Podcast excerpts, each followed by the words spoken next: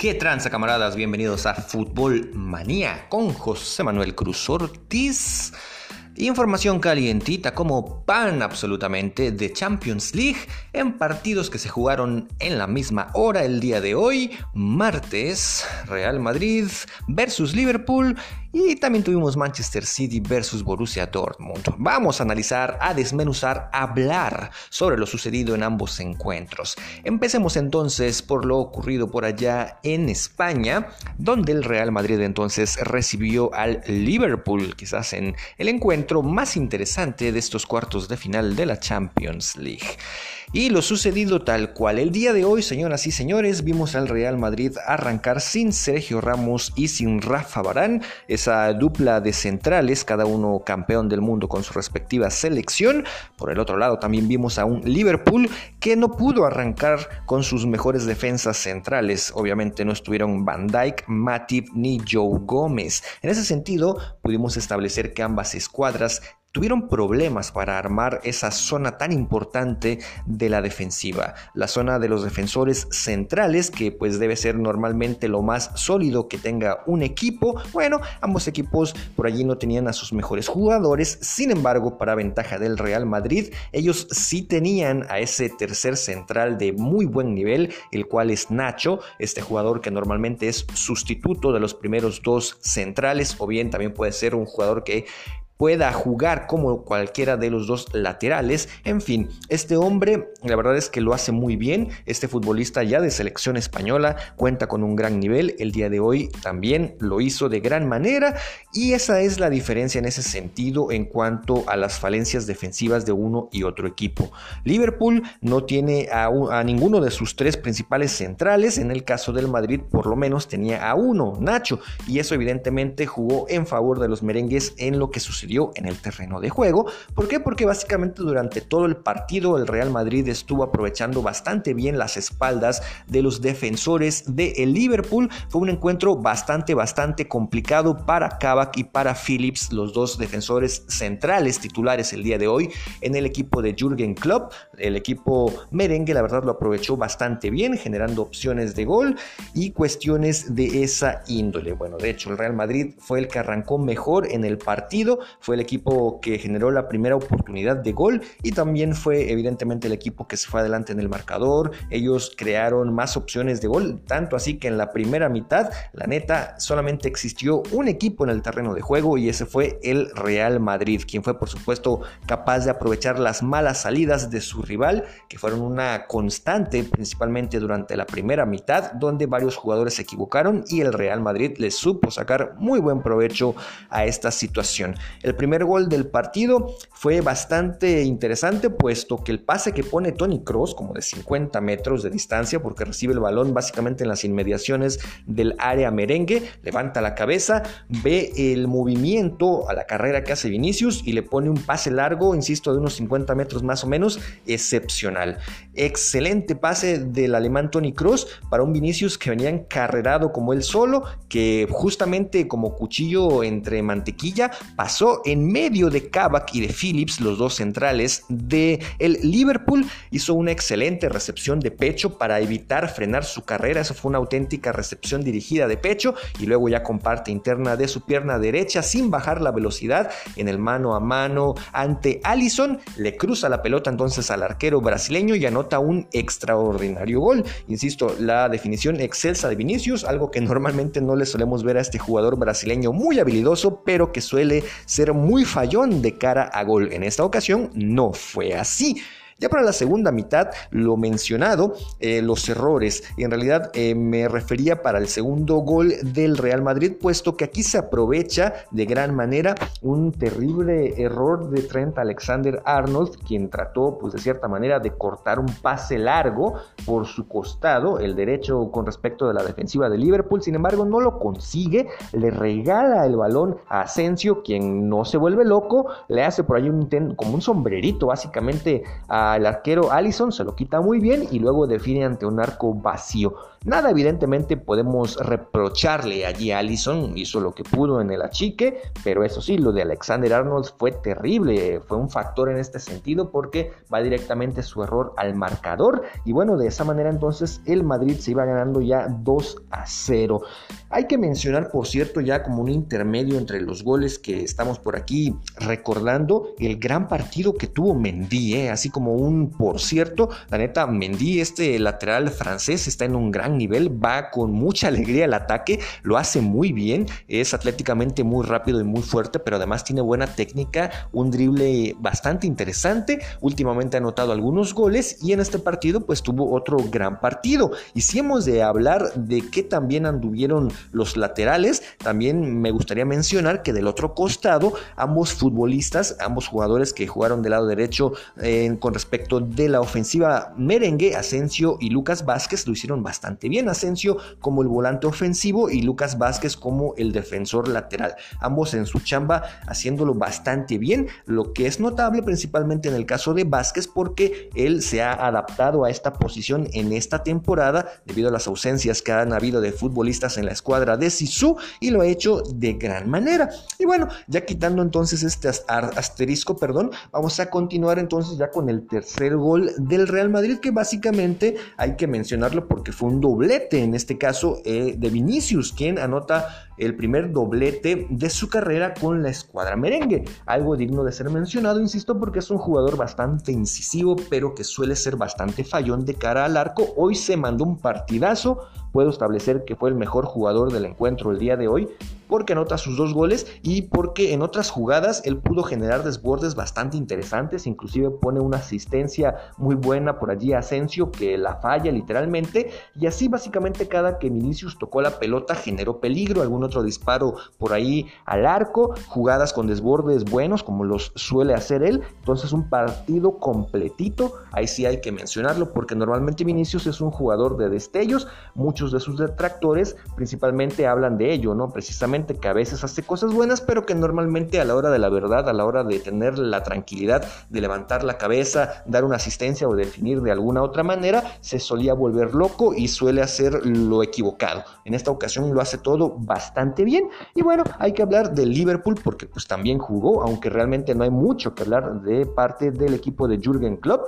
La neta, eh, tuvieron un partido pésimo, principalmente en la primera mitad, donde no existieron, no tuvieron una sola opción de gol, lo cual es algo pues poco común en este equipo. Y ya para la segunda mitad pues logran recomponer un poquito el asunto, logran mejorar, o, eh, generan algunas ocasiones de gol, anotan por supuesto su Pepination, obra de Mozala por cierto, pero bueno, se queda bastante corto en general el equipo de los Reds el día de hoy. Tendrán que mejorar muchísimo de cara al partido de vuelta, porque si se avientan otro partido como este, pues la neta el Real Madrid lo va a tener bastante sencillo para poder sellar su pase, su pasaporte a las semifinales de la Champions League. Mucho que mejorar para el equipo de Jürgen Klopp, sin duda alguna. El día de hoy arrancaron, por ejemplo, sin Firmino también al frente, decidieron poner a Diogo Jota en algo que se antojaba obvio y evidente, porque el fútbol futbolista portugués anda mejor que el delantero brasileño, pero bueno, al final de cuentas no pudo el Liverpool conseguir un funcionamiento favorable de ninguna manera. Pocos jugadores podemos destacar el día de hoy, eh, pues salvo yo creo que Salah por el gol que hizo y porque estuvo incisivo en el equipo de Jürgen Klopp. Ya veremos entonces qué es lo que sucede para el segundo partido, para el duelo de vuelta. Pero bueno, vámonos de bolón ping-pong entonces ahora a analizar lo sucedido en el Manchester City versus Borussia Dortmund. Este partido terminó dos goles a uno en favor del equipo Citizen, del equipo de Pep Guardiola.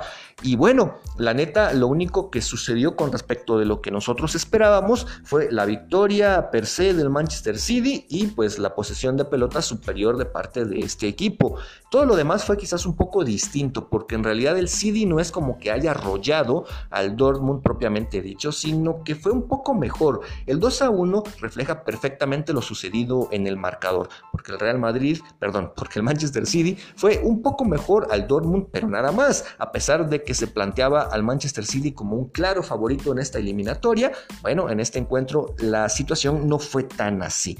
Vamos a mencionar por allí algunos aspectos interesantes de este duelo. Uno de ellos es el hecho de que el Borussia Dortmund haya decidido alinear como titular a Nauf, quien debutó en Champions League y jugó 62 minutos. Este jugador tiene 19 años, es canterano del Dortmund, pero bueno, no tiene evidentemente mucha experiencia y llamó la atención porque el director técnico decidió que este hombre jugara y por ejemplo no que lo hiciera Julian Brandt o quizás Reina para sustituir el hueco que dejó Jadon Sancho. Ese es el detalle, ¿no? Pero al final de cuentas, bueno, había otros jugadores quizás con más experiencia. El DT prefirió que lo hiciera Nauf.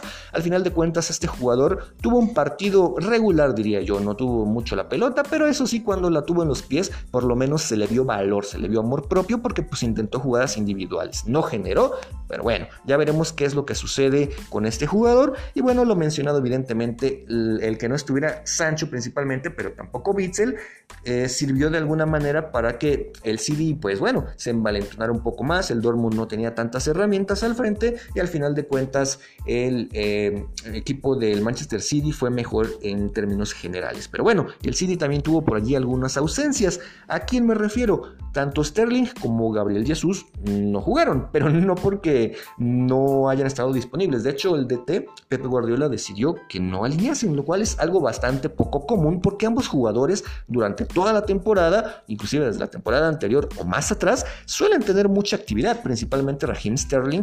Y bueno, ambos jugadores estuvieron de inicio en el banquillo. Decidió Pep Guardiola arrancar con Bernardo Silva como falso 9, ahí al frente del Manchester City, y con Phil Foden, Riyad Mahrez y Kevin De Bruyne un poquito atrás, generándole el fútbol ofensivo a esta escuadra. Por allí, evidentemente, el desempeño de Silva no fue el mejor, no es la posición que suele jugar y evidentemente le costó un poquito. Pero eso sí, quienes jugaron bastante, bastante bien el día de hoy para el Manchester City fueron Kevin De Bruyne y Phil Foden, fueron los dos mejores jugadores de todo el partido, me parece a mí. Bueno, podemos poner por allí si queremos eh, el digamos, los primeros tres, los mejores tres jugadores del partido, un podium tal cual. Podemos agregar a Mahmoud Dahoud del Borussia Dortmund, quien fue el mejor jugador de su equipo y que creo podría disputar de cierta manera ese podio. Pero me parece que el número uno y el número dos están claros, De Bruyne y Foden en ese orden. De Bruyne tuvo un gran partido, como siempre, omnipresente en las jugadas ofensivas importantes que van al marcador del Manchester City. El día de hoy anotó un gol y también estuvo por allí muy presente en la generación del segundo gol, además de que también generó por allí alguna otra asistencia que no pudo ser aprovechada por el mismísimo Foden para una buena atajada del arquero Hitz del Borussia Dortmund. Y así De Bruyne estuvo siendo partícipe siempre en todas las jugadas importantes que terminaban con gol o con disparo al arco del Manchester City, extraordinario futbolista belga como siempre, uno de los mejores creativos del mundo quizás solamente compartiendo en ese aspecto específico de la creatividad con Leo Messi en la actualidad. Y lo de Foden, un futbolista inglés que bueno, ya está consolidado inclusive como titular en la selección de su país, a pesar de que todavía no llega ni a los 20 años, y de igual manera lo es ya para este Manchester City en esta temporada, donde ya es titular inamovible. Y bueno, el día de hoy se aventa otro gran partido con mucha movilidad, con buenos desbordes, con buenas decisiones, anotando el segundo gol inclusive del Manchester City, extraordinario futbolista inglés que tiene una gran proyección a futuro. Ya veremos qué es lo que sucede. Bueno, del Borussia Dortmund también hay que hablar porque, bueno, fueron el equipo que inició mejor los dos tiempos. Es decir, en el primer tiempo, los primeros 10 minutos anduvo relativamente bien y en el segundo tiempo, los primeros 15, quizás hasta 20 minutos, anduvo también de buena manera. Sin embargo, se quedaron cortos porque, bueno, en la primera mitad fue muy poco tiempo lo que jugaron a buen nivel, de ahí el City básicamente dominó el encuentro y en la segunda mitad sí generaron algunas opciones, pero no fueron capaces de aprovecharlas en su momento. De hecho, el gol que anota el Borussia Dortmund, el gol de Royce, bueno, pues básicamente sucede cuando quizás el City tenía cierto control de partido en la segunda mitad y nosotros no esperábamos en ese momento que el Dortmund fuese capaz de ponerse con un gol en el marcador. Ese gol, sin embargo, le da muchísima vida a este Borussia Dortmund porque el resultado final es 2 a 1 eh, la diferencia es tan solo un gol, pero el Borussia Dortmund ha conseguido anotar un pepino, un gol como visitante, lo cual puede ser, por supuesto, un factor decisivo de cara a definir quién va a pasar a la siguiente ronda en caso de que haya un empate global. Entonces, al final de cuentas, el resultado es, mm, pues yo diría que bueno para el Borussia Dortmund, se mantienen en la eliminatoria, no fueron goleados como muchos lo esperábamos y se llevan un gol de visitante, en tanto que para el City pues es bueno a secas porque no golean, porque se llevan solamente un gol de visitante y, perdón, porque se llevan de distancia solamente un gol y bueno, les anotan un gol como locales, lo cual es algo que nadie quiere en este tipo de encuentros. En fin. El error arbitral, por supuesto que debe ser mencionado. No me voy a ir de este encuentro sin mencionar que al minuto 36, señores, una tremenda injusticia sucedió porque en la primera mitad, ayer Borussia Dortmund pudo haber anotado un gol, de hecho lo hizo tal cual, Bellingham le gana, le roba el balón a Ederson, quien había hecho un control de pelota terrible, la pelota pues la eleva haciendo ese control de parte interna y pues la pelota le queda más o menos a la altura del pecho, pero pues, sin tener control real, ¿no? Quería despejar en un segundo tiempo Ederson y Bellingham pues muy atento llega y gana la pelota. ¿Cómo la gana? Pues evidentemente con la punta del pie y para ello pues levanta la pierna a cierta altura y se lleva el balón sin hacer contacto con Ederson. Y aquí pues el árbitro se vuelve loco porque Ederson en el intento de despeje pues le pega literalmente en los tachones a Bellingham y se tira como si le hubiera caído un rayo, literal. Y el árbitro pues se espanta, dice, ah, caray, jugada peligrosa, falta, a pesar de que se llevó la pelota con toda la ley, bien y correcto Bellingham, para después anotar solito ante el arco vacío, pues el árbitro se nos vuelve loco y lo peor, señores, es que pues en el bar lo revisaron, vieron las mismas imágenes que nosotros observamos, que Bellingham llega a la pelota primero, la toca y luego es Ederson quien le pega en los tachones al futbolista inglés del Dortmund y sin embargo se quedaron calladitos. Esos señores del bar y ese árbitro son unos rateros, señores. Ese gol debió haber contado para el Borussia Dortmund. Patético, en realidad, eh, pues lo que hicieron allí los árbitros. La verdad, uno se enoja cuando ve este tipo de injusticias. Pero bueno, al final de cuentas, la vida sigue. Habrá un partido de vuelta. El resultado dos goles a uno en favor del Dortmund. Ya veremos qué es lo que sucede. Y bueno, camarada, desde Tijuana esto ha sido todo. Este fue el análisis de lo sucedido el día de hoy, martes, en la Champions League, partidos de ida de los cuartos de final.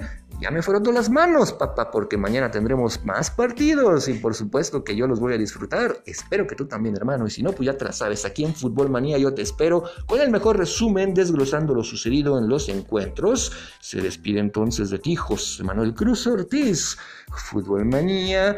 Y bueno, te digo también, por supuesto, dale like, comparte, déjame un comentario, Actívate, papaloapan. Buen día. Hasta luego.